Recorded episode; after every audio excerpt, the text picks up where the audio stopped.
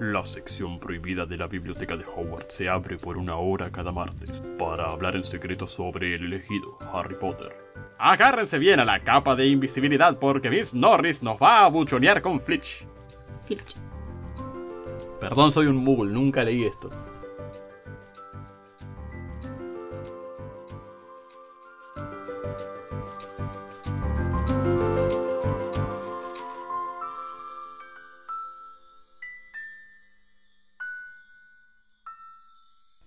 Tal? Les damos la bienvenida al tercer episodio de Mi novio Muggle. Yo soy el novio Muggle, Ever Martínez. Yo soy falucinógena, fan de los libros de Harry Potter desde los 7 años y novia del novio Muggle.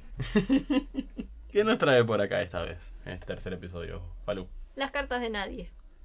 Las cartas de nadie y en este momento no tenemos diferencia de títulos porque a partir del segundo capítulo los dos leímos del libro físico, De la misma edición y todo.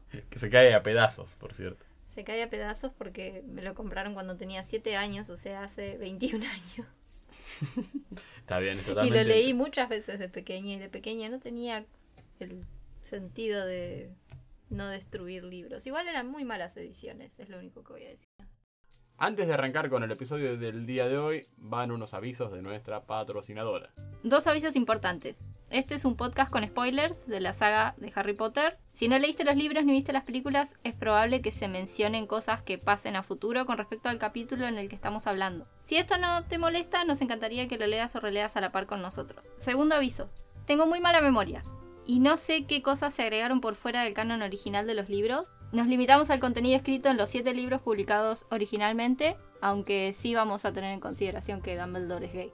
Vamos a subir el análisis de cada capítulo los martes a las 11 a.m. a Argentina.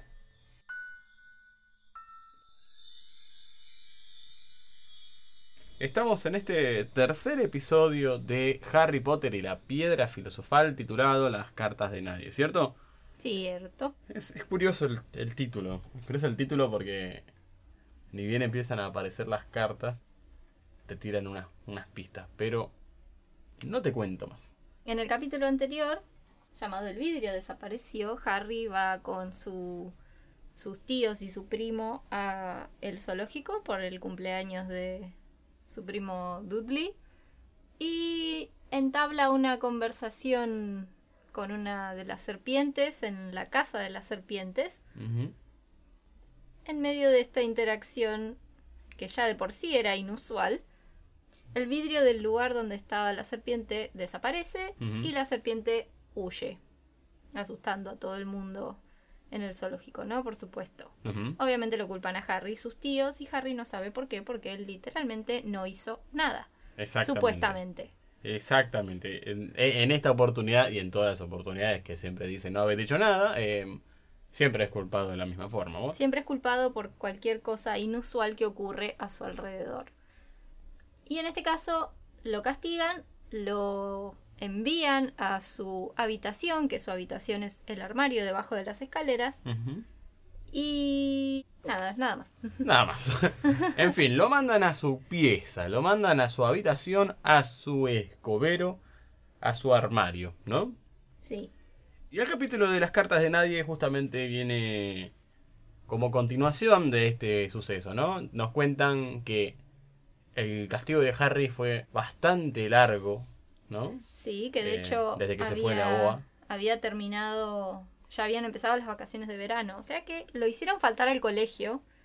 Y yo tengo la idea de que no es fácil faltar al colegio en la educación eh, inglesa. Ujú. Creo que le dan muchos problemas a los padres si los hijos faltan al colegio, pero no estoy segura, es un dato que no está chequeado, ya lo veré. Y bueno, para cuando Harry sale del armario, ya todos los regalos que Dudley había recibido por su cumpleaños en el capítulo anterior, recordemos que en el capítulo anterior se estaba festejando el cumpleaños, ya había, los había hecho cagar a todos los regalos.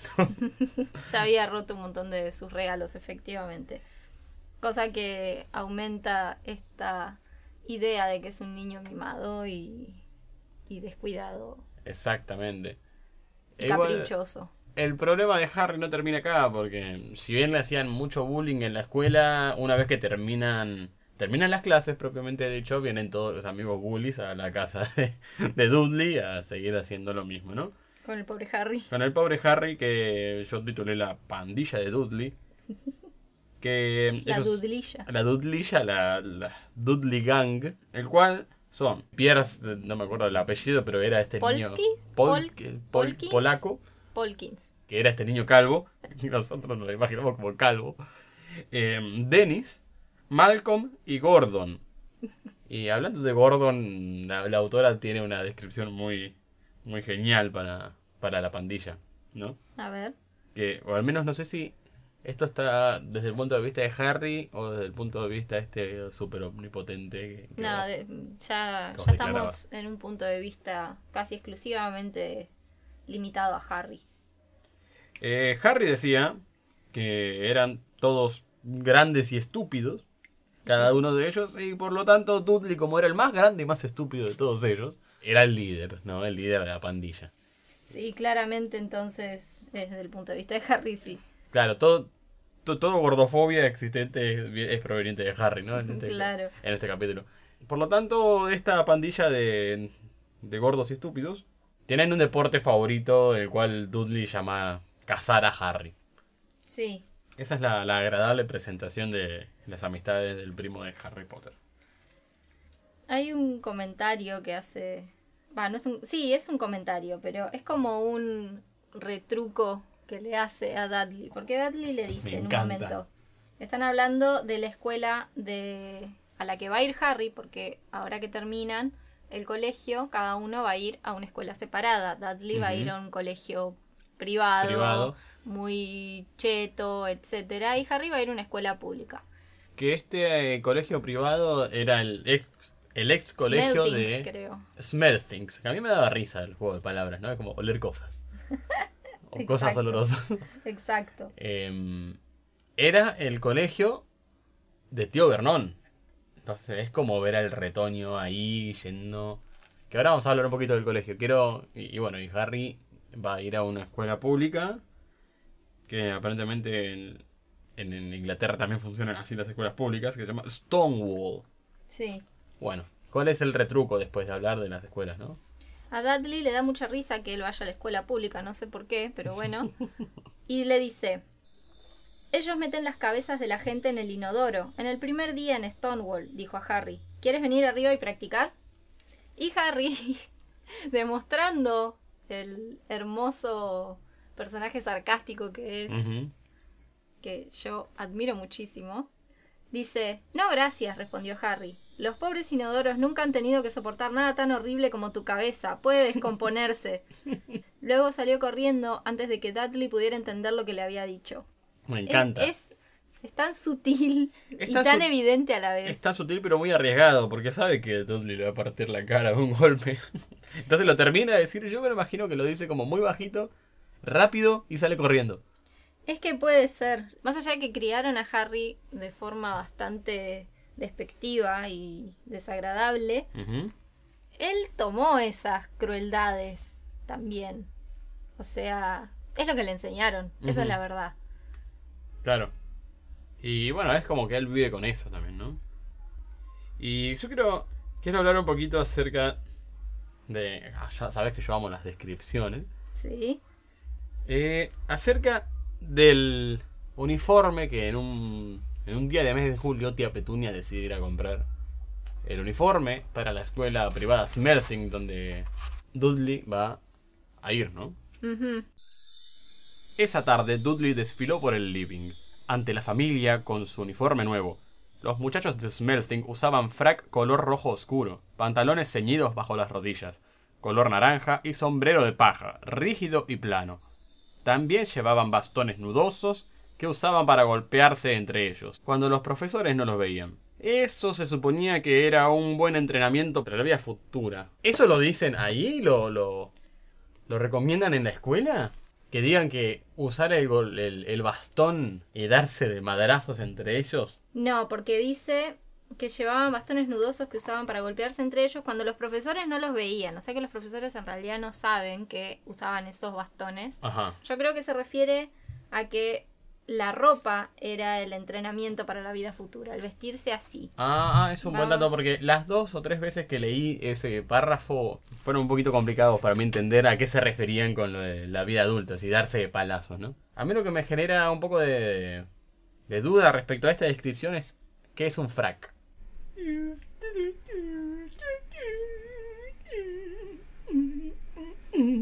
Traje masculino de etiqueta compuesto de un saco con solapas de raso y tres botones que no se abrochan, que llega hasta la cintura por delante y se prolonga en dos faldones por detrás, que se combina con un pantalón recto con galón de raso en las costuras exteriores. Suele ser negro y llevarse con una camisa blanca, chaleco cruzado y pajarita. ¿Viste esos trajes que parecen de pingüino? Que tienen los dos, las dos colitas ahí. Exacto. Ahí está. Perfecto. Eso es un frac. Muy bien. Es el uniforme de estudio más incómodo del mundo. Dudley parade around the living room for the family in his brand new uniform. Smelting boys wore maroon tailcoats, orange knickerbockers, and flat straw hats called boaters. They also carried knobbly sticks used for hitting each other while the teachers weren't looking. This was supposed to be good training for later life. Yo no sé si será que los mismos niños Bilingual version. Yo no sé si es que los mismos niños consideraban que eso era un entrenamiento para la vida. Cosa que es muy triste creer que cagarse a palazos bien vestido implica parte de, de la vida cotidiana. Prepararse para la vida. Claro, prepararse para la vida implica vestirse de traje y cagar a piñas al otro con. a al otro con un palo. Con un palo. Dos cosas a destacar. El sombrero de paja recto. Sí. ¿Por qué es de paja? Es que creo que no es paja la nuestra. ¿Cómo que paja? no, o sea, paja de, de, de heno, sino, sino otro material. Segunda para destacar esta situación en cuanto tía Petuña y tío Bernón lo ven ahí todo. Ay, miren mi traje. Obviamente los dos están muy, muy emocionados. Y Harry se está aguantando la carcajada de su vida. ¿No? Sí. Suena raro, porque ahora no puedo dejar de imaginarlo con el sombrero de Luffy. Es que es un sombrero de... Dicen sombrero chato de paja y es así. Espera, a ver. A ver en inglés. Vamos a buscarlo en inglés. Flat straw hats, called boaters. Vamos a buscar boaters. Es el sombrero que usa el amigo de Mary Poppins en Mary Poppins, claramente. Es ese sombrero súper chatito. Pero es como una especie de, de galera, pero... Es como una galera, pero hecha de justamente de paja. Claro. Y no sé si es paja, me parece que no es, Es, paja. es mimbre quizás. mimbre. Entonces es una especie de, de multiusos, porque dado vuelta es una canasta de pan y dado vuelta es un sombrero. Básicamente. Bueno, la mañana siguiente de que Dudley desfila con su sombrero gracioso, su palo para amaciguar compañeros y su elegante ropa, Harry se levanta, ¿no? Va a la cocina, va a buscar un, refrigerio, un desayuno y el olor, el olor comienza a invadir sus fosas nasales. No describen el tipo de olor que es. No, no, por eso digo Simplemente el dice que es olor. feo olor. Y yo no sé a qué olor se refiere. Yo tampoco. Porque quizás tiene que ver con algún tipo de tinte que usen. Pero no lo explica. No lo explica. Cuestión de que este olor llama mucho la atención y ve como una especie de trapos, una especie de guiso de trapos dando vuelta en una cacerola. No me no recuerdo si es bien en una cacerola o si Sí, es en un- en, en la misma bacha de la una ropa. tina de metal. sí, Tina de una- metal. Algo muy, muy random, ¿no? Un balde, un balde de metal. Un balde. Y le pregunta a tía Petuña qué, qué, qué clase de guiso extraño está preparando. ¿Qué es eso que está en, en este recipiente? Y tía Petuña le dice, "Eh, va a ser tu traje para la escuela pública. Estoy teniendo de gris algunas ropas viejas de Dudley. Ya vas a ver que funciona igual que los demás. Sí. Ya ahí puedo decirte que primero no va a funcionar. No. Segundo, no sé cómo se manejarán las escuelas públicas en Inglaterra, pero si implica que es un uniforme, no podés simplemente teñir algo parecido y hacerlo pasar por uniforme. O sea, no funcionan así. Aparte de ratas, son tontos. Podés disimularlo un toque, pero no, no va a funcionar. Habría tenido más sentido que compraran ropa de segunda mano. Exacto, se Lo va a mismo ver el... repito, ¿por qué una familia que está obsesionado con la apariencia va a permitir que bajo su cuidado se vea completamente zaparrastroso? No tiene sentido. Nada. Ah, me molesta. Claro. A todo esto, bueno, em, Vernon y, y el primo Dudley eh, eh, aparecen en la cocina, en la mesa. Vernon agarra un diario, como todos los días, y eh, Dudley golpea la mesa porque tiene ganas con su valeroso palo que evidentemente lo lleva a todos lados. Y me genera una visión muy molesta. Verlo revoleando el palo por todos lados. Es como ya era demasiado caótico el personaje. Sí. Ahora tiene un palo. Y además va a ensuciar, va a ensuciar su trajecito. Claro, no aprendió nada de ¿Por qué, estás, Kiko. por, qué, est- por qué estás de traje, Homero? Es, es el primer día de Smelting, muchacho. En fin, después de, de dar este, este golpe totalmente innecesario a la mesa, descrito por la autora, em, se escucha como entran unas cartas por el buzón de la puerta. Correo. Llegó el correo. El correo ya llegó. Anunciaron su canción y gritó con emoción: ¡Correo! Correo argentino. ¿No, no era un spot de correo argentino? Es cierto que vos no viste las pistas de Blue. Eh, no, no vi las pistas de Blue. Ah. También soy muy en las pistas de Blue. Era un re mago el chabón, ahora que lo pienso. ¿Blue? No, el Blue era el perro azul, la perrita azul. ¿Me está diciendo que Blue no era el tipo? No, Blue es el- la perrita azul. Esto merece su El propio tipo podcast. es el dueño. Y él puede entrar a las imágenes, las fotos se mueven. Es. Habla con, la- con el salero y la paprika y, y la pimienta. Claramente fuiste vos la que fue a escuela, pri- a escuela privada y yo fui con los trapos viejos a, a Stonewall. No te creas, yo me compré el uniforme. Va, me compraron el uniforme, yo no tenía dinero. ¿Ibas con un palo? Y no iba con un palo, pero sí iba con una mochila muy grande. Excelente, me sirve. Cuestión de que entran estas cartas por el buzón de la puerta que chocan suavemente contra la felpa de entrada. ¿Qué pasa?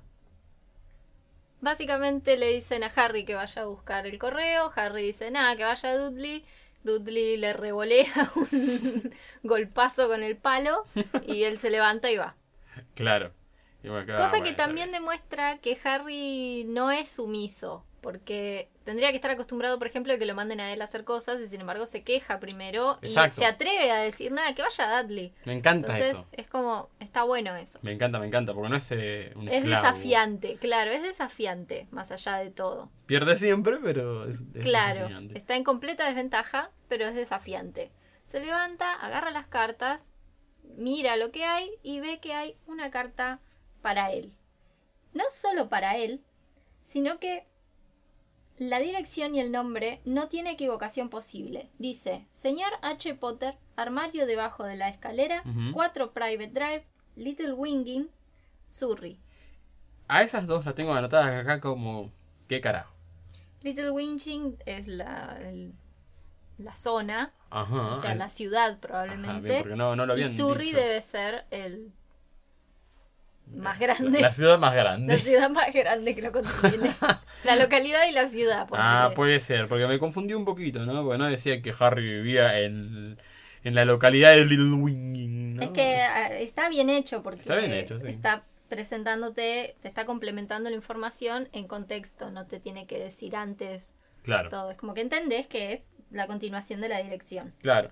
Y a todo esto Harry estaba en modo de no te la puedo believe, me, llegó una carta, no me la contés, porque él no tenía amigos, no estaba afiliado tampoco en la biblioteca, ¿no? Y es- Es como que no, no es No conocía a otros familiares tampoco. Claro.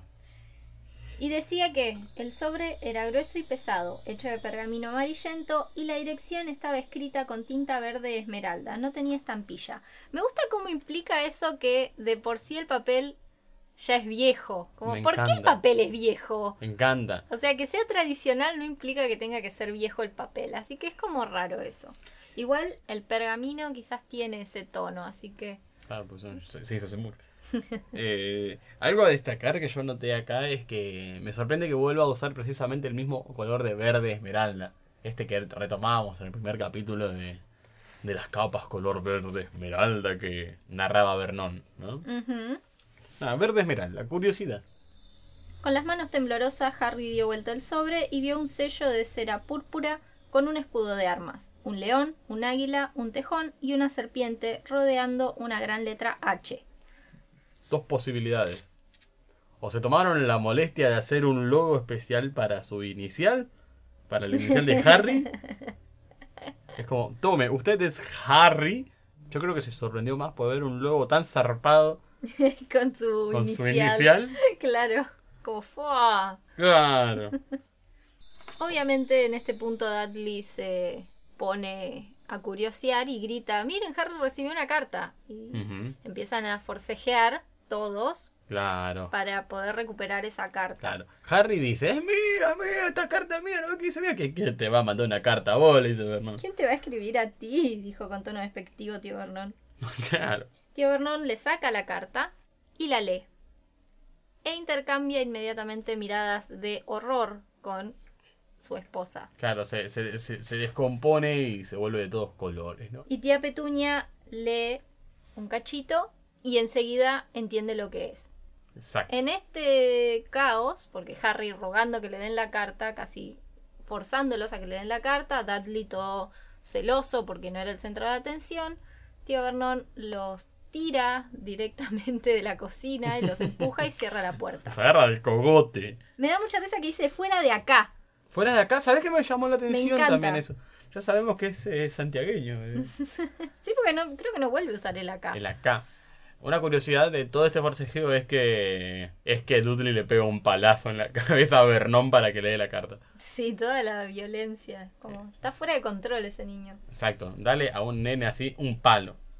No voy a tener a uno de ellos en la casa, Petunia. No lo juramos cuando lo recibimos y destruimos esa peligrosa tontería, le dice tío Vernon a tía Petunia. Eh, ahí tengo un, un paréntesis. ¿A qué se refiere con esa peligrosa tontería? Ah, bueno, no sabemos. Porque eso me dejó pensando cuando leí el capítulo. Porque destruyen una cosa. ¿No es? ¿No lo juramos cuando lo cuando encontramos a Harry? No. Dice, ¿no lo juramos cuando encontramos y destruimos esa porquería? Dicen. Claro. Algo, algo había. Yo me pregunto si es esta carta que les dejó Dumbledore, Sí. con la carta de instrucciones de Harry Potter, la carta de instalación de Harry Potter, Sí. o si era algo más. Entonces, a mí me genera esa pregunta, esa frase. Yo creo que igual, porque también en inglés simplemente habla de deshacerse de esa tontería, no de destruir nada físico. Ya es algo como más simbólico. Exacto. Cuestión de que ya en la noche Vernon vuelve del trabajo y decide pasar, cosa que nunca pasa, pasar por la por el escobero de Harry, ¿no? Por, la- por su armario y hablar con él. Sí. Y le dice algo así como... Harry, ¿te querés mudar al, a la segunda, segunda habitación de Dudley? Todo este tiempo tuvieron en una segunda habitación. Sí, que era la sala de juegos, básicamente. La- la- Casi que no era la sala de juegos. O sea, sí era la sala de juegos, pero a la vez todo lo que no le entraba. Sí, a- o todo lo que Dudley. rompía. Todo- era como un rejunte de cosas, ¿no? Harry le dice, ¿dónde está mi carta? ¿Qué pasó con mi carta, no? Y XD le dijo. le dice que totalmente... Y que la quemó porque había sido redirigida a él por error. Y era imposible que fuera por error. Estaban todos sus datos ahí. Claro, por error van a escribir que duerme en, en el armario, porque la carta decía que estaba dirigido a Harry Potter que vivía en el armario. Y este dato no es menor porque que sea tan certero paranoiquea mucho Claro. a Vernon y a Petunia. ¿Cómo saben que duerme acá? Como nos deben estar persiguiendo, nos tienen que estar espiando. Y bueno, entonces a raíz de esto es que Vernon decide hablar con Harry y le dice, che, mudate a la otra habitación.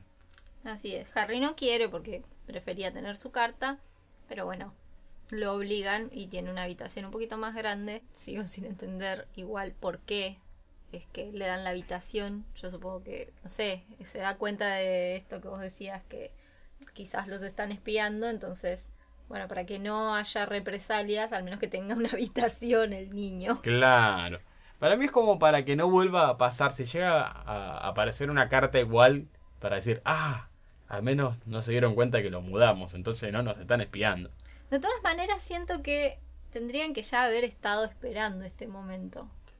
Es que yo creo que lo igno- ignoraron tanto. Sí. Ignoraron tanto que no se la veían venir. Muda sus cosas en un solo viaje, eso me dio un poquito de ternura, un poquito de tristeza también. Sí. Porque es como que me lo imaginé en- con una cajita, Sí. con un muñequito, un muñequito de dinosaurio chiquito, tipo de huevo Kinder. Sí, y su Como- ropa doblada. Exacto. Y nada más. Unas mediecitas y nada más. La ropa que tiene puesta y un cambio de ropa. Exacto. Entonces esa, esa visión de que en un solo viaje llevó todas sus cosas a, a una habitación normal, ¿no? Eh, me, dio, me dio mucha ternura. Todo esto le hincha las bolas a Dudley. Ujú. Que quiere su habitación de vuelta. Exacto. Eh, obviamente le rompe todo el esquema que ese niño asqueroso con lentes esté en su territorio. Exacto. Entonces se queda toda la noche pensando acerca de su carta, ¿no? Entonces decide directamente escabullirse en la mañana y robar la carta. Igual no entiendo por qué no dan los tiempos ahí, porque cuando llegan las cartas la primera vez, ellos ya estaban desayunando. Sí. Entonces no pasa antes el cartero. No pasa tan temprano como para que el resto no se entere. Entonces él pretendía esperar desde temprano las cartas. Pero Claro. tendrían que ya estar todos despiertos para cuando llegan las cartas. Entonces ahí me genera como una cosa medio rara. Lo raro, lo que, lo que a mí me genera en ese caso lo raro, es que Harry pretendía esperar en la esquina al cartero. Claro, o sea, ¿no se iban a dar cuenta que él no estaba? Y vos, quizás eso es posible. quizás se dan cuenta, No, quizás no se den cuenta de que no está. No, porque lo obligan a hacer el desayuno. Ah, eso es cierto, eso es un gran dato. Pero lo raro en realidad es, le van a, el cartero le da las cartas a Harry si es que va a la esquina y dice, me da las, las cartas del 4 Private Drive, por favor. Si lo pide por nombre, puede ser que la- se la dé. Eso es un buen dato. Igual es el plan de un pibe de 11 años, sí, ¿no? no, pero, no tiene que tener sentido, ¿no? Por supuesto pero, que no. pero me hace pensar. A todo esto, bueno, él como trata de despertarse despacio, Sin a hacer las ruido. seis y media de la mañana, va con la luz apagada, tuki tuki, ahí en, en medias, ¿no? Y de golpe se va acercando a la puerta y... ¡Ah! Pisa algo viscoso, fofo, rancio y rosa. No era un malvavisco viejo, era el tío Vernon. Grande y fofo en el felpudo, algo vivo. ¡Algo vivo! Ay, esto, esto pica. Era el tío Vernon que se había quedado toda la noche durmiendo al frente de la puerta con una bolsa de dormir. Así que Harry no fue tan listo esta vez. Increíblemente, tío Vernon fue más inteligente todavía. Eso es lo más raro. Ahora me da... O sea, el libro dice que justamente tratando de evitar lo que Harry iba a hacer. ¿Tío Vernon realmente creía que Harry iba a hacer eso o lo hizo para ganar la carrera como tal también pensó Harry? Eh, no, yo no creo que hubiera pensado que Harry iba a hacer eso, sino que quería deshacerse de las cartas lo más rápido posible. Claro. Lo que es curioso es que ellos ya sabían que no se iban a rendir y que le iban a seguir mandando cartas, porque si no, nada, no, no habrían Claro. hecho eso. Es parte de la discusión porque Petunia le dice, ¿qué hacemos? ¿Lo respondemos? Vernon dice, nah, no le respondamos ni mierda y que, que siga mandando nomás porque su mente funciona de manera extraña, dice. Si no pueden entregarlas, van a dejar de escribir. No estoy segura de que eso resultará, Vernon. Oh, la mente de esa gente funciona de manera extraña, Petunia. Ellos no son como tú y yo, dijo tío Vernon, tratando de golpear un clavo con el pedazo de torta de fruta que tía Petunia le acababa de traer. ¡Qué asco! Repugnante. Puedo imaginar todas las migajas saltando por todos lados. Claro, O es, sea, es claramente una escena del Chavo del 8 esa. es una mezcla entre el chavo y un poquito los Simpsons también, ¿no? Yo me imagino esa escena con la voz de Homero, a Teo Vernon. Y además, a medida que van pasando los días de la semana, las cartas se van multiplicando. Primero era una, después eran tres, después Ajá. eran doce, y así. Es como que van ampliando en las posibilidades para que se envíen esas cartas y que Harry al menos pueda agarrar una. Pero después llega el domingo. No post on Sunday. Eh, O, o para los eh, hispanohablantes. No, hay correo, los domingos. Entonces Vernon estaba de excelente humor porque no tenía que hacer nada para que para evitar que Harry recibiera las cartas. Pues estuvo faltando el trabajo. Me da mucha risa, mucha risa que mm, sepa que estas cartas llegan de forma mágica y sin embargo siga confiando en el correo Exacto. y en las reglas del correo Moogle. De hecho, Me da mucha ternura. el día que llegan las 12 cartas, llega en, una docena, me- mezclado en una docena de huevos. Claro, o sea, claramente no van a guiarse por las reglas Moogle del correo. Una pregunta, Falu. Sí, Y no espero que me las respondas, sino que las flashemos juntos. Dale. ¿Cómo se ven todas estas apariciones de cartas desde afuera? Yo. de- de ¿No hecho, se ven? Tengo una. Tengo una. mm, Un flasheo. Que después me lo respondí a mí misma porque leí el capítulo siguiente, pero no importa. Que me imaginaba al mago ocupado en hacer esta tarea de infiltrar las cartas. Un encargado del ministerio encargado de distribuir las cartas a hijos de muggles, que tiene que ser una tarea eh, muy sutil, digamos, porque Exacto. tienen que llegar a través de formas, de maneras formales, justamente a través del correo muggle, para no asustar a nadie, digamos. Y no es magia efectiva. O sea, literalmente era más fácil que la carta apareciera en la habitación. Sí, O sea, a la primera lo entiendo. ¿no? absolutamente. A la claro. segunda ponele que insistís. Ya la tercera que te das cuenta que no está llegando, no es necesario que la carta llegue A la puerta. Y entre por la puerta. Claro. Entonces, ¿qué, qué tiene que ser? O sea, yo me pregunto quizás si es que legalmente, si es que hay algún tipo de ley formal en el mundo mágico, que para mí casi que no la hay. Capaz la ley indica que el adulto tutor, padre o madre, tiene que ser el encargado de abrir la carta con el menor, justamente porque es menor. Entonces, por eso están forzando que tío Vernon y tía Petunia, que claramente son un impedimento a que Harry reciba su carta, Claro. tengan que verla. Lo curioso es que antes de todo esto, Vernon siempre mandaba a alguno de los dos pibes a buscar la carta. Así que no era que ellos lo recibían. claro. Bueno, entonces, domingo. No llegan cartas, estaba muy contento. ¿Y qué pasa? No hay correo los domingos, les recordó alegremente, mientras manchaba con mermelada su periódico. Qué asco. Hoy no llegan las malditas cartas. Algo llegó zumbando por la chimenea de la cocina mientras él hablaba y lo golpeó con fuerza en la parte de atrás de la cabeza. Al momento siguiente, 30 o 40 cartas cayeron de la chimenea como balas. Los Dursley se agacharon, pero Harry saltó en el aire tratando de atrapar una. Es muy peligroso. El papel corta. Se, quedan ciegos. Entonces, 30 o 40 cartas entrando por la chimenea. Por la chimenea. Ya, eh, me encanta ese análisis que se hace de en la película, que la escena es muy hermosa. Sí. Es muy hermosa la escena Sí. de Harry tratando de agarrar una carta en el aire. ¿Por qué no agarra una carta del piso y se la guarda en el bolsillo?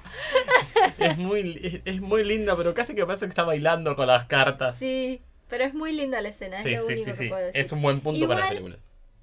Tengo la idea que Harry después... Ahora no me acuerdo dónde está, pero tengo la idea de que Harry después se arrepiente y dice, lamenta no haber llegado a agarrar una carta y esconderla en el bolsillo, pero no lo encuentro. Creo, no sé si lo dice o lo piensa. Claro, creo que lo piensa. Entonces, como nosotros estamos augurando acá, eh, y por total mala suerte de Harry, más allá de que le estén lloviendo cartas de encima, no agarra ninguna. Vernon le hace un tacle, lo agarra de la, de la cintura, agarra a todos, los echa, los saca y dice, ¡Fuera de aquí! Y, y salen de ese salón. Evidentemente, este salón donde están da a un hall, porque antes también los había echado de ahí y cerró la puerta. Sí. En esta Es- ocasión- Es claramente una casa de concepto no abierto y que tiene muchos pasillos como nuestra casa. Exacto. Entonces, es muy agitado y con fuerza trata de cerrar la puerta mientras siguen escuchando que siguen llegando cartas en la otra habitación. ¿No? Entonces, la cantidad de cartas que hay ahí. Y Vernon dice, nos vamos, vayan a buscar sus cosas, en cinco minutos nos vamos. Literalmente les dice agarren ropa, nos vamos a la mierda. Con un tono medio calmado, ¿no? ¿Se puede ser? ¿Lo dice calmado o lo dice gritando? Ya está, dijo tío Vernon tratando de hablar con calma, pero arrancándose al mismo tiempo parte del bigote. Quiero que estén aquí de vuelta en cinco minutos listos para partir. Nos vamos, junten alguna ropa sin discutir. Exacto. Lucía tan peligroso con la mitad de su bigote arrancado que nadie se animó a contradecirlo. Diez minutos después se había abierto camino a través de las puertas trabadas y estaban en el coche, avanzando velozmente hacia la autopista. Dudley lloriqueaba en el asiento trasero. Su padre lo había golpeado en la cabeza cuando lo encontró tratando de guardar su televisor, videocasetera y computadora en un bolso. Viajaron y siguieron avanzando. Ni siquiera tía Petunia se atrevía a preguntarle a dónde iban. Cada tanto tío Vernon daba una vuelta y por un rato conducía en sentido contrario. Sacarlos de encima, perderlos de vista, murmuraba cada vez que hacía eso. me da mucha risa y cómo recae. Nosotros una vez hablamos de esto, de que no hay que poner. No hay, por ejemplo, si estás escribiendo algo, hablar de redes sociales, porque en cinco años va a verse viejo. Exacto. Y me gusta cómo retrata esto una época, porque dice que Dudley se estaba guardando un televisor, una videocasetera y una computadora. En este caso yo creo que está bien, porque videocasetera, perdón, de- sí, es propio igual de... de- está bien, es propio de Dudley. Es propio de Dudley, pero me encanta la visión de que estén guardando una Es videocasetera. hermoso, sí. Son hermoso. enormes las videocaseteras. Y, Y, no las solo- computadoras, no sé cómo pretenden... ¿Qué son las computadoras? Porque Una ¿Tendrá computadora- una laptop? Sí, puede ser, pero... No sé, a mí me suena que era una PC de escritorio gigante. O sea, Puede le ser. falta el monitor y todo eso. Es como Exacto. raro. Me encanta, me encanta la visión y me encanta pensar que dice videocasetera. Al menos el golpe que le dio Vernon por estar lleva- intentando llevar eso le iba a doler menos que la- el pedazo de hernia de discos que se iba a comer llevando computadora, televisor y videocasetera encima. Estaban yendo en auto igual. Bueno, pues tiene que llevarlo hasta el auto. Sí, es verdad. Básicamente no frenan en todo el día ni para comer ni para beber. O sea... Y además me mata porque dice, al llegar la noche Dudley aullaba. Nunca había tenido un día tan malo en su vida. Tenía hambre, había perdido cinco programas de televisión que quería ver y nunca había pasado tanto tiempo sin hacer estallar un monstruo en su programa de juegos de la computadora. Yo te aseguro que nunca me sentí tan identificado con Dudley como en este momento. Mí me hace pensar... Estuvo sin comer, o sea, cualquier persona Sí. va a sufrir eso. O sea, no porque lo plantean como si fuera algo, ay, pobrecito el niño privilegiado. Es como, es terrible, igual. O sea, es horrible. Totalmente. Igual a mí me hace pensar un poquito, ahora que lo, que lo pienso, en que si hacer estallar monstruos en su programa de juegos en la computadora... si Eso me dio mucha risa. Si se refiere a Doom, A ver. precisamente al juego Doom, que justamente era de computadora en ese tiempo. Vamos a ver. Acá está. He never has had such a bad day in his life. He was hungry. He'd missed five television programs he'd wanted to see, and he'd never gone so long without blowing up an, an alien on his computer. Alien, no monstruo. Es un, es un lindo cambio, ¿eh? Es un eh, curioso cambio. Porque alguien y, no, y monstruo no es lo mismo, pero bueno. Conducen, conducen. Me mata igual la traducción de hacer estallar un monstruo en su programa de juegos de la computadora. ¿Por qué no dijo simplemente estallar un monstruo en, su, en los juegos de la computadora? Programa de juego. Es re... Es viejísimo. No, no es que sea viejísimo. Es que él nunca jugó un videojuego en su vida la persona que tradujo. es como muy raro. Me encanta, me encantan estas curiosidades de traducción. Y además dice televisión, video y computadora. No dice videocasetera, dice video nada más. Que nosotros también le decíamos el video, no le decíamos videocasetera. Es cierto, es cierto. La video. En fin. Conducen, conducen, conducen, conducen. Obviamente dan un par de vueltas y llegan a un hotel. Un hotel bastante cutre, ¿no? Un- sí, un hotel lúgubre. Y ahí es donde se quedan durante la noche. O sea que estuvieron todo el día y se quedan durante la noche. Me da mucha risa lo que comen al día siguiente. No, no tiene sentido. Sí. además, porque yo entiendo el estado mental en el que está el señor Vernon, que está como, no sé, como un ataque de pánico perpetuo muy largo, pero yo estoy segura de que él debe tener hambre también. Sí. Por alguna razón, comen, Es muy pobre. comen para el desayuno copos de trigos, tostadas y tomates de lata. Nada más. Es Ah. un buen brunch, pero no es necesario que sea tan cutre lo que comen. Más considerando que no habían comido nada el día anterior. O sea, se tendrían que estar desmayando. Pobre. Más considerando que Claro. el tío Vernon está manejando. Se ve que durmieron todos excepto Harry esa noche. Y mientras están desayunando, viene la dueña del, del, del hotel y dice, ¿alguno de ustedes Harry Potter? Tengo como 100 cartas en el mostrador. Y obviamente el señor Vernon las recoge y todos sabemos que las quemó, las tiró, etc. Ujú. Tía Petunia trata de decirle por qué no vuelven a la casa. Porque evidentemente estaba viajando sin rumbo. Y, y ahí Dudley hace la hermosa pregunta que resumen en la película en el exacto momento en el que ocurre lo de las cartas que salen por la chimenea, que es, papá se volvió loco, ¿no? La cara que pone tía Petunia es hermosa. Sí. Es como, eh, sí, digamos que sí. Me encanta, me Es encanta. hermoso. Es lunes. El programa de Humberto es esta noche. Quiero ir a algún lugar con un televisor, dijo a su madre. ¿Qué será el programa de Humberto? ¿Qué será el programa de Humberto? Habla Humberto Vélez. Venga el mensaje. Venga el mensaje. The Great Humberto's On Tonight. Vamos a buscar Great Hum- Humberto. El, el gran Humberto. Vamos a ver si es real. Evidentemente no. Bueno, ¿no existe el gran programa de Super Humberto? Debe ser una referencia a otra cosa, quizás. Puede ser. Lunes. Eso hizo acordar a Harry de algo. Si era lunes y habitualmente se podía confiar en que Dudley supiera los días de la semana por los programas de la televisión, entonces mañana martes era el cumpleaños número 11 de Harry. Por supuesto, sus cumpleaños nunca fueron exactamente divertidos. Así que él estaba feliz porque iba a cumplir 11 años al día siguiente. Y aparece tío Vernon y dice, encontré el lugar perfecto. ¿Perfecto para qué? ¿Dónde se había ido? Exacto, ya veremos. Hacía mucho frío al bajar del coche. Tío Vernon señalaba lo que parecía una gran roca en el mar, y encima de ella se veía la más miserable cabaña que uno podría imaginar. Una cosa era seguro, allí no había televisión. Me encanta, me encanta ese, ese comentario jocoso al final. Y esto me da mucha risa porque puedo cruzarlo con los Simpson muy fácilmente. Anuncian tormentas para esta noche, comentó encantado tío Vernon aplaudiendo, y este caballero aceptó gentilmente alquilarnos su bote. ¿Para que lo quiere? Es un secreto. ¡Uy, interesantirijillo! Pero prometa cuidarlo. Niños, hoy vamos a dormir bajo las estrellas. Ahora vamos a dejar el bote. No puedo dejar de pensar en Flanders prestándole al señor Dudley la, el bote para llegar a esa isla. ¿Por qué hay una casa en una piedra en medio del mar?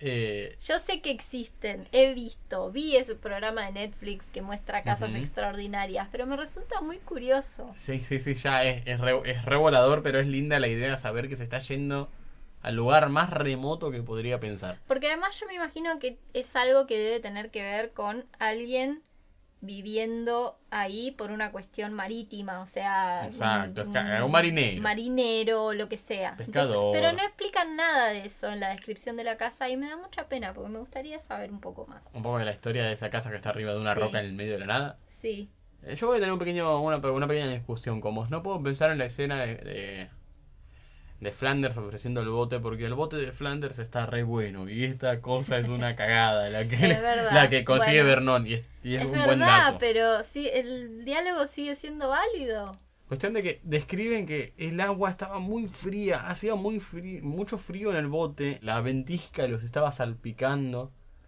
y es muy miserable esa visión, ¿no? Sí, es muy triste, es muy dramático también. Tenía olor a algas el interior de la casa. Ah, ah, quiero, quiero hacer un parate acá. Dígame. Antes de que, de que Vernon diga que era un lugar perfecto, se, se dice que tenía un paquete largo bajo el Ah, brazo. sí, el paquete sospechoso. Exacto, Petuña ¿En decía que, dónde? ¿A dónde fue a comprar eso? es, ¿Dónde no lo sabemos. consiguió? ¿Qué es? No sabemos porque ni siquiera le dice a Petuña qué es. Claro. Entonces yo me quedé expectante a ver si decían que era eso en algún momento y todavía no. Ok. Bien. Nada, ese paréntesis. Llegan a la casa con olor a algas, ¿no? Era una especie de cabañucha venida muy a menos. El interior era horrible, tenía un fuerte olor a algas. El viento se colaba por las endijas de las paredes de madera y la chimenea estaba vacía y húmeda. Había solo dos habitaciones. Uy, discúlpeme, solo dos habitaciones. Oh, había solo dos habitaciones. Con suerte Claro. tenía techo. Igual está mal traducido para mí porque debe referirse que había solo dos ambientes. O sea, una habitación y un ambiente general. Para mí era eso. ¿Vas a, vas a chequear de nuevo la versión en inglés? Sí. Two rooms. Bueno, está bien. Dos pero- habitaciones. Pero deben ser dos ambientes, porque dos habitaciones en una casa es bastante grande. Eh, Para mí son dos habitaciones. Es que dos habitaciones implicaría que hay dos habitaciones y una habitación más y una cocina. Si dice dos, si fueran dos ambientes, ahí sí implicaría que es una habitación y un espacio general donde está todo el resto de Ah, las cosas. Claro. Bueno, igual creo que lo describen después, ¿eh? Vamos a seguir. La comida de tío Bernón resultó ser cuatro bananas y un paquete de papas fritas para cada uno. Yo entiendo que el señor Bernón no sabe lo que debe ser cocinar. Pero metele onda, chabón. O sea, una banana y un paquete de papas fritas para cada uno. Y en ese caso, ¿no te conviene decirle a tía Petunia que se ocupe de los víveres? Vi- tía Petunia no se ocupó de decir voy a alimentar a mi hijo y a mí. Exacto. Ponele que no quiere comprarle nada a Harry. ¿Por qué ella no toma la decisión de decir tengo que ir a buscar comida decente para este viaje de mierda que está haciendo el pelotudo de mi marido? Todo esto en dos días, ¿eh? No es que estaban pasando un mes difícil. El día anterior se fueron de su casa. Claro. Pasaron la noche en un hotel Y y, ahora dio- están haciendo esto. Y se dio cuenta de que él no estaba frenando para comer. Ujú. Así que nada. Bueno, estalla una tormenta. ¿No? Que el tío Vernon estaba muy feliz porque eso implicaba que iba a ser incluso más difícil de alcanzar para quien sea que estaba enviando estas cartas. Exacto, para los carteros surfistas. Carteros surfistas. Solo puedo escuchar música de hawaiana de surf. claro.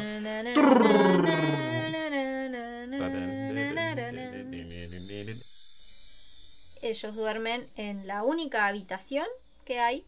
Petunia le, le, le prepara una cama a, a Dudley, ¿no? Sí, con las pocas mantas que hay. Y le da la manta más delgada a Harry para dormir en el piso. Exactamente. Duerme en el piso. Ya es demasiado lúgubre todo. Tenía que dormir en el piso. Estaba muerto de hambre, estaba por ser su cumpleaños. Eso. Estaban en un lugar oscuro, con una tormenta re peligrosa. Ujú. Todo muy triste. Y como y ya estamos por terminar el capítulo, ¿no? Sí.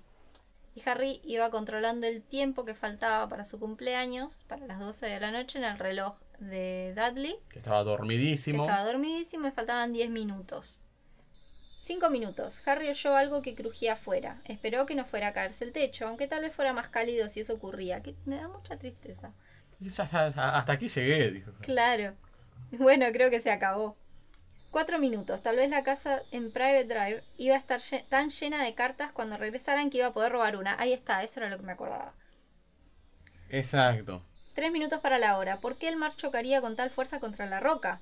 Y faltaban dos minutos. ¿Qué era ese ruido raro? ¿La roca se estaba desplomando en el mar? Un minuto y tendría 11 años. 30 segundos, 20, 10, 9. Tal vez despertaría a Dudley solo para molestarlo. 3, 2, 1.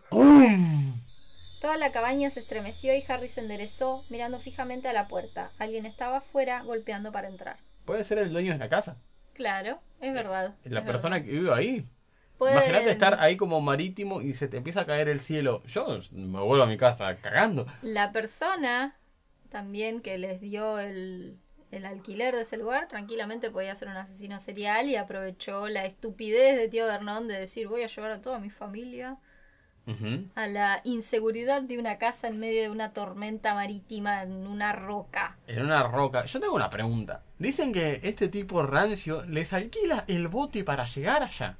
Sí, Este tipo rancio no sé si le alquila la casa también. Es como, tomá, te peso mi bote para llegar. no sé, no, son, son preguntas que jamás obtendrán respuesta. Eh, ¿está claro? está acá, ok, polillo. Sin embargo, yo estaba pensando en esto cuando llega al final del capítulo. Porque también me quedo pensando, ¿cuál es el objetivo realmente de Vernon? Porque en algún momento tienen que volver. Sí, tienen que volver a la casa. La casa va a estar llena de cartas. ¿Siguieron cayendo cartas? Es que eso se pregunta Harry. Exacto. Si siguieron las cartas. Porque además, yo creo. Yo tengo una teoría. Yo creo que. Viste que él dice: si dejamos de responder, entonces ellos van a dejar de insistir. Ujú. Lo que pasa es que dejó su casa abandonada a la destrucción total. Claro, va a ser un desastre. Claro. Igual, a conveniencia de todo, las cartas fueron siguiéndolos a ellos, ¿no? Es como un mal espíritu. Claro, una vez que te das cuenta que las cartas te siguen, ya te tenés que dar cuenta que no va a funcionar. Exacto. A mí, por lo general, este capítulo, si me preguntás qué me pareció, si bien es corto, hay cierto momento que se me vuelve un poco tedioso. Se me vuelve un poco tedioso el momento de locura de Vernon, donde empiezan a ir acá, allá, allá. A mí me Sí. confunde un poquito. Quizás la escena del hotel no hubiese hecho falta. Sí, es como que pretendían que fuera graciosa. Lo que pasa es que, no sé, no se sostiene que durante dos días pierda por completo la noción de la realidad. Claro, ¿qué te pareció a vos? de este Solo por dos días, además, porque no es que eso se mantiene. Eh, para mí simplemente pretende ser una exageración jocosa y entretenida para infantes, digamos. O sea, para infantes está bien, es divertido pero mm, resulta poco plausible quizás, porque siempre esto de hacer a los adultos como gente que realiza acciones incoherentes, desde lo infantil es, es gracioso. Claro. Entonces, Ah, se arrancó el obviamente, bigote.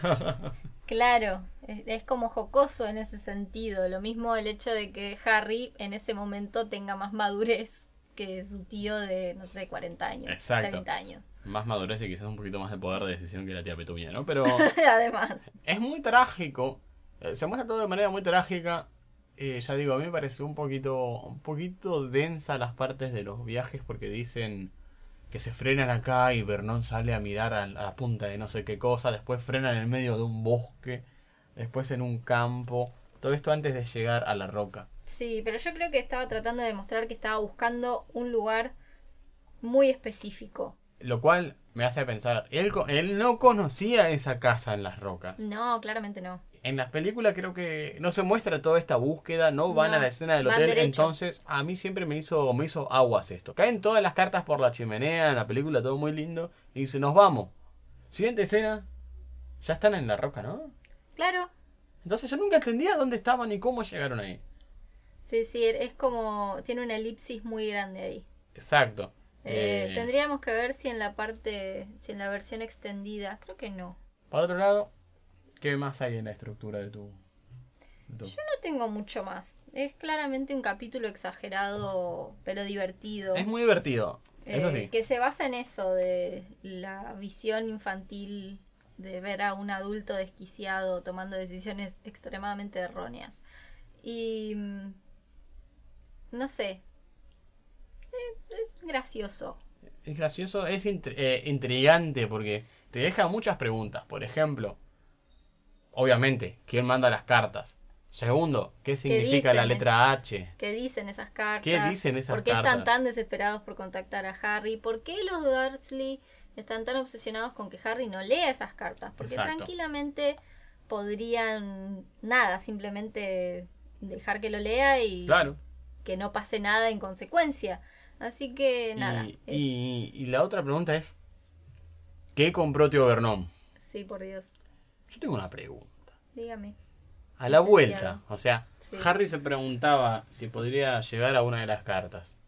¿Dudley llegará a agarrar alguna de las cartas también? Sí, tranquilamente. Sí, él también está re curioso. Está curiosísimo. A mí me, a mí me hace pensar eso. Si Dudley también piensa en las, piensa en las cartas. Y dice, ajá, voy a hacer un festín de cartas. Bueno, hasta, hasta acá llegó este episodio llamado Las cartas de nadie. Las cartas de nadie. Este es el podcast de nadie, escrito por nadie, dibujado por nadie. ¿Qué nos espera la próxima semana? Sí. El guardián de las llaves. El guardián de las llaves, ténganselo anotado. El martes sale Mi novia Moogle Podcast. El Guardián de las Llaves.